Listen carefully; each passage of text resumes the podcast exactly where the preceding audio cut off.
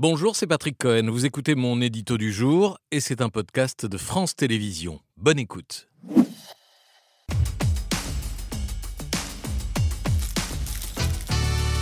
Patrick, vous revenez sur l'Algarade qui a opposé le président de la République et un activiste écolo samedi au Salon de l'Agriculture. Oui, on a beaucoup commenté la forme, le refus du militant d'écouter la réponse du chef de l'État sans s'intéresser au fond, c'est-à-dire ce que ce jeune homme attend précisément des pouvoirs publics.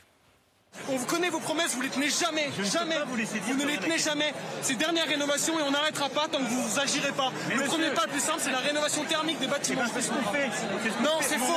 C'est faux. 2 sur 20. Tous les rapports d'expertise.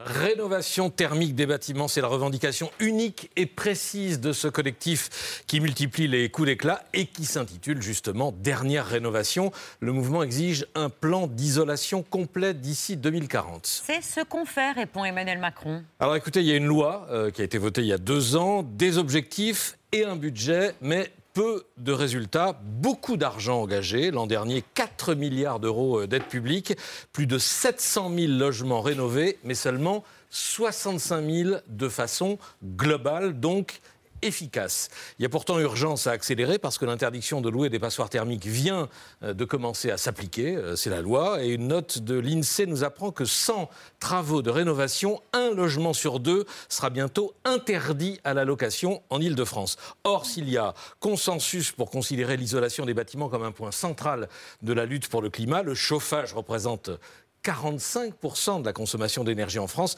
et 18% de nos émissions de, CO2, eh ben, il y a un doute sur ce qu'on peut en attendre. Une plus grande efficacité énergétique, une baisse de la consommation? Eh ben, C'est pas certain. Celle qui vient d'instiller le, le, doute et de rompre le consensus n'est pas une anti-écolo, c'est l'économiste Esther Duflo, prix Nobel d'économie 2019 pour ses travaux sur la lutte contre la pauvreté. Il y a quelques semaines, lors de son sixième cours au Collège de France, Esther Duflo a mis en lumière une étude américaine sur le bilan euh, des programmes de rénovation lancés sous Obama dans le Michigan. Conclusion, des investissements très coûteux et peu efficace, avec des économies très en deçà du niveau espéré. Les effets seront marginaux en termes de sauver la planète et sont inexistants en termes de euh, cet effort, euh, cet espoir gagnant-gagnant qu'on entend beaucoup dans le secteur du climat, euh, en particulier chez les économistes, qui disent mais oui, il faut le faire, c'est gagnant-gagnant, on investit aujourd'hui, puis après on pourra, en fait, on produira plus pour moins, et en même temps ce sera propre, donc tout ira bien. Donc on voit bien qu'ici, en fait, ce n'est pas le cas. Il n'y a pas de gagnant-gagnant. Ça coûte plus cher que ça, que ça ne rapporte en termes de, de, facture énergétique. Ça ne veut pas dire qu'il ne faut pas le faire, mais il ne faut pas non plus penser que ça va résoudre les, tous les problèmes de la Terre. C'est pas avec ça qu'on va sauver la planète. C'est pas la seule étude hein, qui va dans ce sens. Fin janvier encore, des chercheurs de Cambridge ont montré que quatre ans après de grands travaux d'isolation en Angleterre et au Pays de Galles, les économies d'énergie avaient été pratiquement effacées. Et en Allemagne, il y a trois ans, la fédération immobilière faisait le constat qu'en dix ans, pour 340 milliards d'euros investis dans la rénovation énergétique, la consommation d'énergie était restée au même niveau. Comment est-ce que ça s'explique? Par des changements de comportement. Dans une maison bien isolée, on se sent mieux, on profite de son confort et on augmente la température, on pousse le chauffage, et quand il fait trop chaud, on ouvre les fenêtres. Les scientifiques parlent d'effet rebond, celui qui fait que depuis le début de l'ère industrielle, tous les progrès techniques, toutes les hausses de rendement ont entraîné des augmentations de consommation. Cela vaut pour les énergies fossiles, pour les moyens de locomotion, moins ça consomme et plus on circule. Pour la lumière, les LED consomment moins mais on éclaire davantage. Et même pour le numérique, plus les serveurs sont efficaces, plus on les utilise. Autrement dit, l'efficacité énergétique ne conduit pas forcément à la sobriété, c'est même plutôt le contraire, d'après tout ce que je viens de vous dire.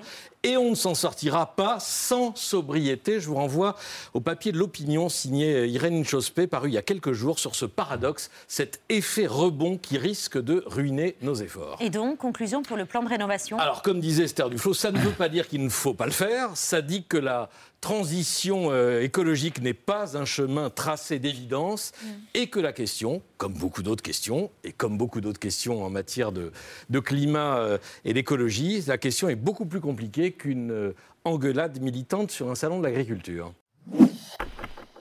Merci d'avoir écouté ce podcast de France Télévisions. Pour ne rien rater de C'est à vous en audio, vous pouvez vous abonner à tous nos podcasts sur votre plateforme d'écoute favorite dans la rubrique C'est à vous et en vidéo, le replay bien sûr, c'est sur France.tv. À très vite.